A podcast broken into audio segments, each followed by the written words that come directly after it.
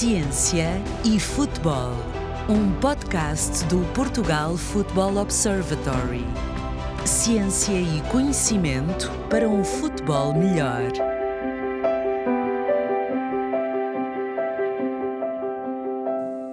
Juntamos-nos para mais um podcast do Portugal Football Observatory. Desta feita, o Ciência e Futebol vai debruçar-se sobre aquele que é o último estudo do Observatório relacionado com o efeito da idade relativa. Já lá vamos perceber melhor o que é este efeito da idade relativa. O estudo eh, recentemente publicado eh, intitula-se e pergunta se a altura do ano em que se nasce condiciona a oportunidade de se ser atleta de formação. Também é uma resposta que vamos tentar procurar obter junto do nosso convidado.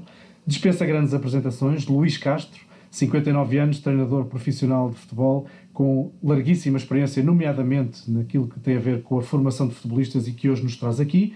Treinou clubes como Agda, Mielhadas, Tarreja, São Joanense, Penafiel. Foi durante sete anos coordenador da formação do Futebol Clube do Porto, clube onde treinou também a equipa B e a própria equipa principal durante uh, sensivelmente meia temporada.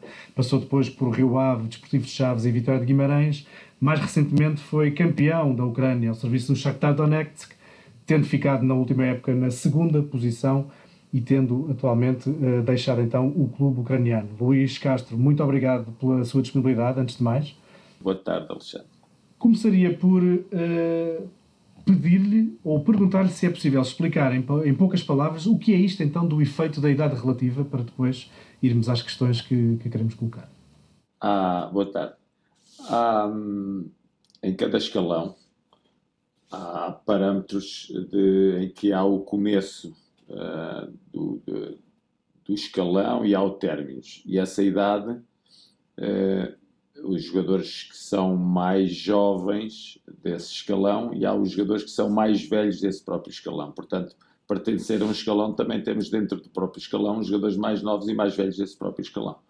E muitas vezes, um, em determinado momento da formação de cada um dos jogadores, é determinante a sua dimensão física, determinante aos olhos de quem, de quem, os, eh, de quem lidera o processo formativo e de quem lidera o processo de treino. Pois há aqui, um, eh, há aqui a maturação ou não da idade de cada um dos, dos, dos jogadores que nós temos nas mãos e dos, dos meninos que nós temos nas mãos e perceber o talento que cada um deles tem, mas também perceber as dificuldades que, apesar desse talento existir, perceber as dificuldades que cada um dele tem no desenvolvimento das, das tarefas em treino e em jogo. Portanto, a idade relativa vai sempre condicionar de alguma forma aquilo que é eh, a vida do jogador ao longo de uma época desportiva. Uh, e aqui tem que haver muita atenção da parte de todos para não para, para, para percebermos exatamente o que cada um dos jogadores precisa uh, quando está aquém dos outros nessa dimensão física. Uh, muitas vezes isso não acontece na dimensão psicológica, na dimensão técnica ou tática, uh, mas a dimensão física pode, esses, esses 11 meses de diferença entre um jogador do mesmo escalão pode ser decisivo para a opção do seu treinador e para as opções futuras da continuidade do jogador no clube.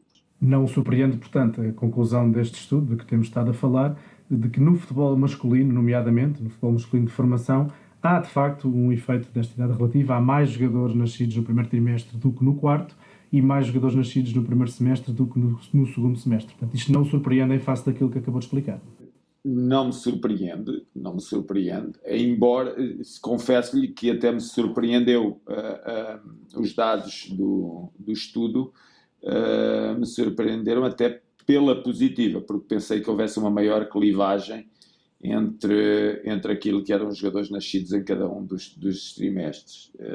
não há uma diferença muito, muito acentuada o, o que quer dizer que está a ser bem olhado o talento dos jogadores e a meritocracia por aquilo que o jogador é na sua dimensão técnica, tática e psicológica e não tanto na sua dimensão física.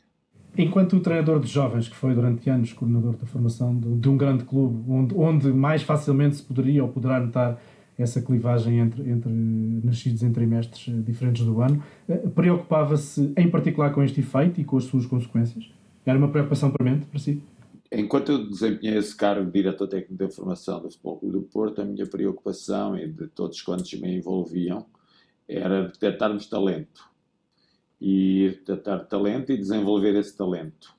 Uh, sabemos que nem todos, quando estamos num processo de formação, uh, pensamos da mesma forma. Uh, eu sempre procurei equilibrar muitas coisas e e perceber na hora da decisão, porque há, há, momentos em que temos de decidir a continuidade dos jogadores no clube ou não, uh, sempre pus à frente, da, à frente toda qualquer dimensão um, duas dimensões para mim muito importantes, a dimensão, a dimensão psicológica e a dimensão técnica.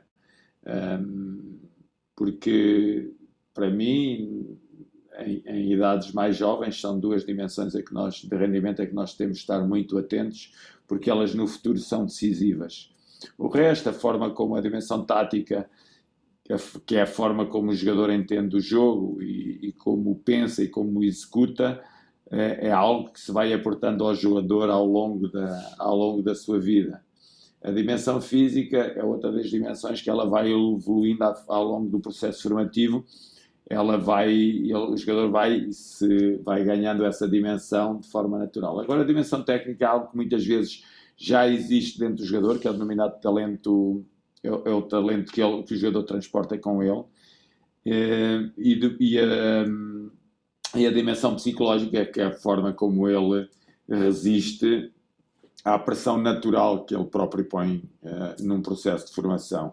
Portanto, duas dimensões, eu sempre preocupei muito, muito, muito com a dimensão mental e a dimensão técnica. É, para mim, são as duas mais importantes e daí não ter, não olhava muito àquilo que era a idade relativa dos jogadores, que foi aquilo, foi o, o, a base do estudo que fizeram. Mas teve, teve situações em que, por exemplo, um jogador com menor condição física que outros, uh, logo ali naquela altura o Luís ter detectado, mas ele tem estas dimensões de que falar, mais fortes e, portanto, vai compensar isto mais cedo ou mais tarde? Sabe que uh, a falta de paciência e, e, o não entendimento da situação muitas vezes é, é fatal para a tomada de decisão, uh, quer de diretores técnicos, quer de treinadores, quer dos pais, quer dos agentes que muitas vezes os jogadores têm, porque um jogador, um jogador de seja um jogador mais frágil, um jogador uh, em que pode não estar a nível físico ou a nível dos outros, essas, as suas competências físicas são abaixo, mas o seu entendimento do jogo é bom, o seu, o seu talento é fantástico e a sua dimensão psicológica também. É um jogador que tem de ser gerido uh, com, com muitos cuidados. Uh, muitas vezes temos que, tem que se resguardar o jogador em treino, tem que se resguardar o jogador em jogo, não pode ser um jogador que esteja exposto continuadamente, uh, mas mas nós temos, temos alguns, temos, tínhamos algumas, algumas formas de proteger o jogador e de muitas vezes fazer ver a todos quanto desenvolviam qual o caminho que estávamos a dar ao jogador. E eu acho que aí há, há algo que é decisivo, que é o, um plano desportivo. O plano desportivo para o, para o jogador A não é o mesmo plano desportivo de desenvolvimento para o jogador B e para o jogador C é preciso percebermos de que forma os, os temos que desenvolver e essas, essa capacidade que a organização de um clube tem e que a estrutura de um clube tem para fazer perceber a todos quantos uh, estão à volta de um jogador qual o caminho que lhe estamos a dar e, e essa capacidade de comunicação é decisiva.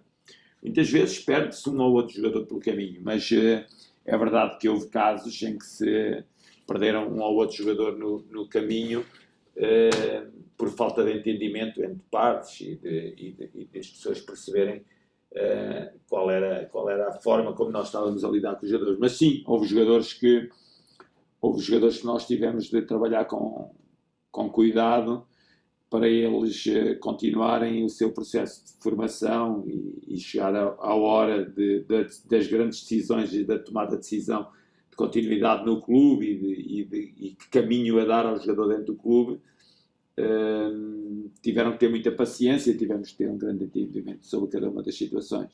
Esse papel de, de, detectar e de salvar até alguns percursos é essencialmente do treinador ou abarca mais pessoas, envolve mais gente? Ah, envolve, envolve todos os departamentos. Nós, nós, eh, eu lembro na altura, havia um, um, departamento que, que nós tínhamos, o Departamento de Desenvolvimento de Capacidades Individuais, um, em que estava em, que era um programa PJS, Potenciais Jogadores de Elite, em que muitos dos jogadores que nós hoje vemos nas seleções nacionais e vemos a, a ter grande êxito na, nos, nos campeonatos na, na, na Europa, no, em outros países, eh, foram jogadores que passaram por esse, por esse plano de desenvolvimento.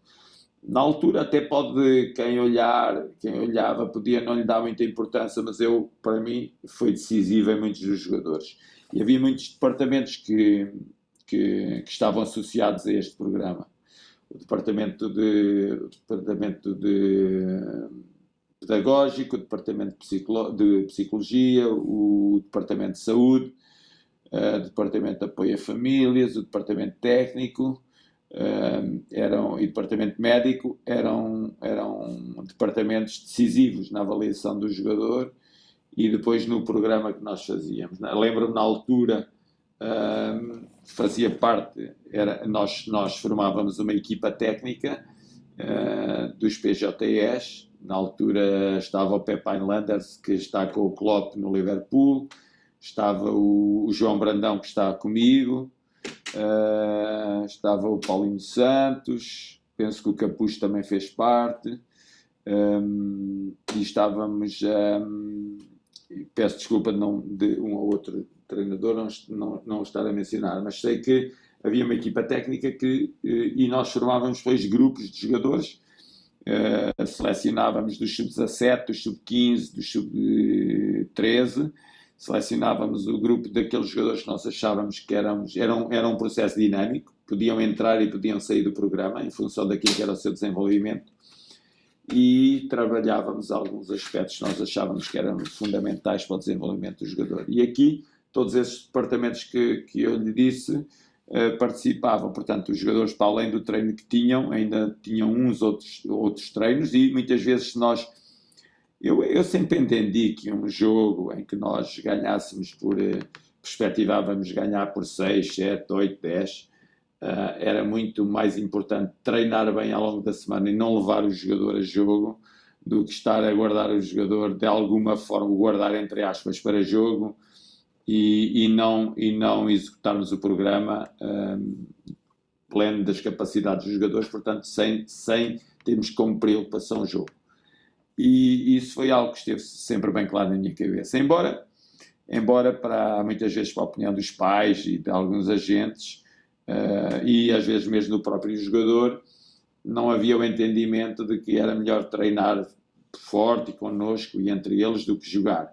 Mas mim, eu sempre dei grande valor ao treino. E então formávamos grupos de jogadores, sei que na altura sub-13, sub-14 e sub-15, os melhores de cada um dos escalões formavam um grupo, depois sub-15, sub-16, sub-17 formavam outro grupo. Portanto, tínhamos aqui meninos de 13 anos a trabalhar com jogadores que tinham 15 anos. Portanto, esse, esse de que o Alexandre falou no início, da idade relativa, Uh, nós uh, elaborávamos muitas vezes o mesmo treino para jogadores de, com dois anos de diferença. Uh, e aqui nós fomos percebendo que as diferenças dessa, dessa idade relativa se iam esbatendo ao longo do ano à medida que o, que o programa se, se, ia, se ia trabalhando e, e se ia desenvolvendo.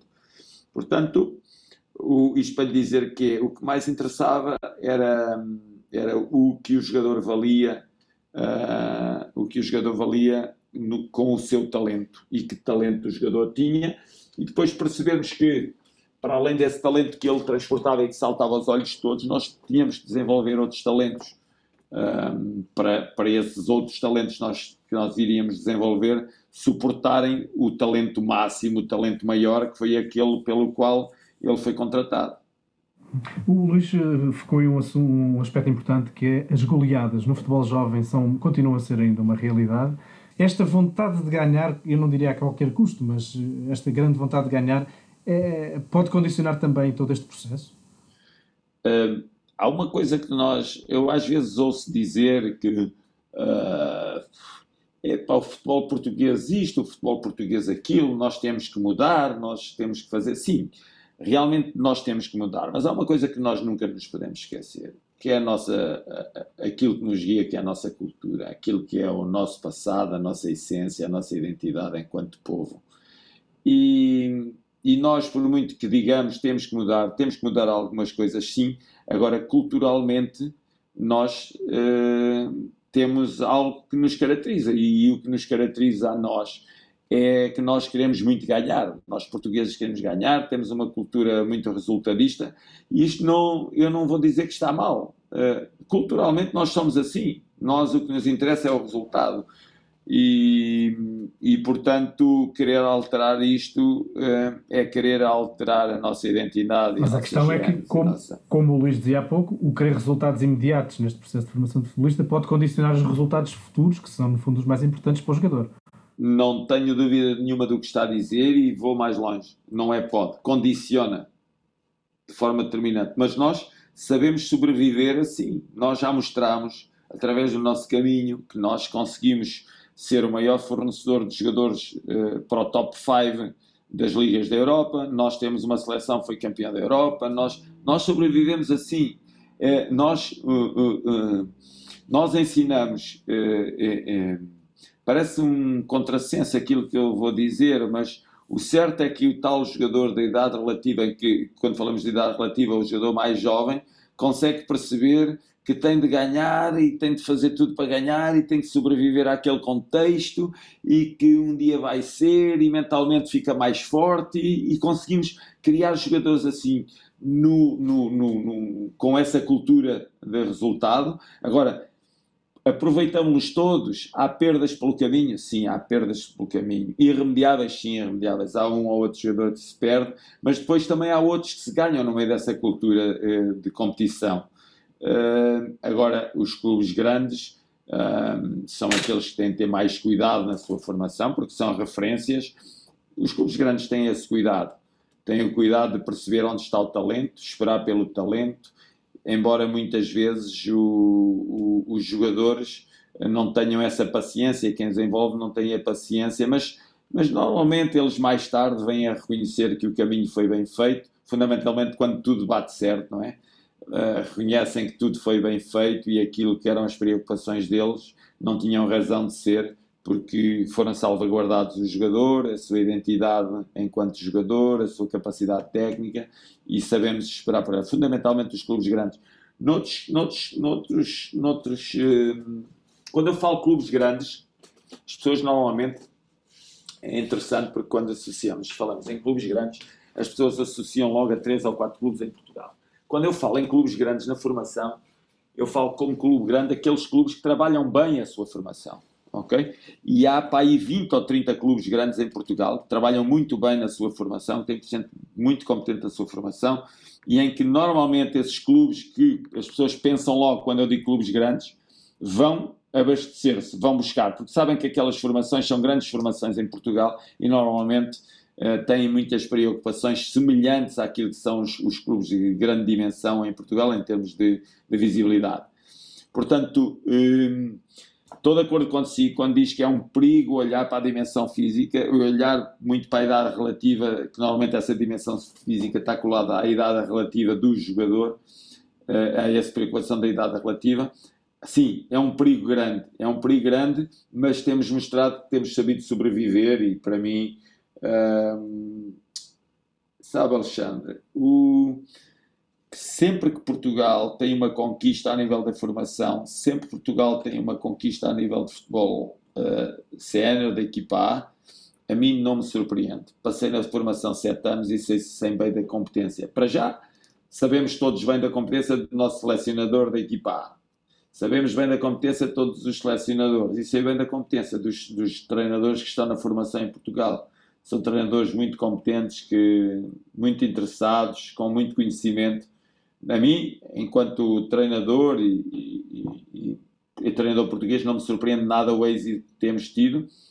E embora essa preocupação da idade relativa seja uma, uma preocupação de todos, Uh, mas também porque ela é uma preocupação de todos, nós temos sabido dar a volta à situação e temos sabido esperar pelos grandes talentos que nasceram, que nasceram em dezembro e não nasceram em janeiro. Muito bem, voltando um nadinha só atrás e adivinhando parte da resposta por aquilo que já falou em relação à importância da parte psicológica, da parte técnica, eh, eh, conseguiria estabelecer aqui rapidamente um caderno de encargos com os indicadores que são mais importantes na altura da escolha de um determinado jovem para jogar futebol num clube, em detrimento de outros, eventualmente? Quando, quando eu ia ver um jogador, uh, indicado pelo meu departamento de scouting, uh, ia confirmar aquilo que o departamento dizia no seu relatório. E, e aquilo que mais salta à vista de toda e qualquer pessoa que está a ver um jogo é a forma como o jogador recebe, passa, dribla, chuta. Ok? São os critérios de sucesso do jogador. Uh, isso salta-nos à vista não é preciso ser, ser veloz a driblar, se executa muito rápido, se vê o que os outros não veem, se descobre espaços. Portanto, isso é tudo, faz parte da forma como cruza, a forma como domina, com qualquer parte do corpo, a forma como cabeceia. Portanto, há ali parâmetros que nós uh, dizemos que fazem parte da ficha de qualquer observador. Depois há aquelas coisas que nós uh, tentamos perceber que vão para além daquilo que é padrão na ficha de qualquer observador que é a forma como ele comunica com os colegas, a forma como ele lida com o insucesso, a forma como ele se manifesta quando a sua equipa está a perder, quando a sua equipa está a ganhar. Portanto, tudo isso é muito importante para quem vê. Uh, e é determinante para quem vê, porque um, ehm, como, como, nós, uh, como nós falámos na dimensão de rendimento técnica, é, é, é decisiva e é aquilo que nos salta à vista depois há esse lado mental do jogo e que é determinante. Os jogadores caracterizam o jogador quando sobe uma equipa sénior, aquilo por qual ele mais distingue é a forma como está em campo e à vontade com que está em campo, à vontade com que se relaciona com os colegas que já são séniores há muitos e muitos anos, a forma como ele se relaciona com 40 mil dentro do estádio, a forma como ele se relaciona com perguntas após um jogo, no lançamento de um jogo, a forma como ele se relaciona com os colegas ao longo do treino, no balneário. Portanto, tudo isso, por isso é que eu digo que a dimensão mental vai ser decisiva e para mim é decisiva. Um jogador pode ser muito talentoso, mas se não tiver esta capacidade, é um jogador que pode não fracassar, mas os outros têm que o suportar. Portanto, e, e ele, se tiver esta capacidade, é ele que vai suportar os outros jogadores e não vai necessitar, não vai necessitar de ser suportado pelos outros. Portanto, Uh, olhar para a forma como ele comunica, como ele lidera, como ele chama os colegas, como ele orienta os colegas, para mim uh, é algo que é determinante no jogador jovem. Muito bem. Luís Castro explicou-nos nos últimos minutos o efeito da idade relativa e a forma, as consequências que pode ou não ter e tem tido na evolução do futebol português. Notas de otimismo. Luís Castro, muito obrigado pela sua disponibilidade. Obrigado eu, foi um prazer falar convosco e desejo-vos muitas felicidades. Muito obrigado também pela parte que toca o Portugal Futebol Observatório e Portugal Futebol School. Uh, foi mais um episódio do podcast Ciência e Futebol. O meu nome é Alexandre Pereira. Juntamos-nos brevemente. Ciência e Futebol, um podcast do Portugal Futebol Observatory. Ciência e conhecimento para um futebol melhor.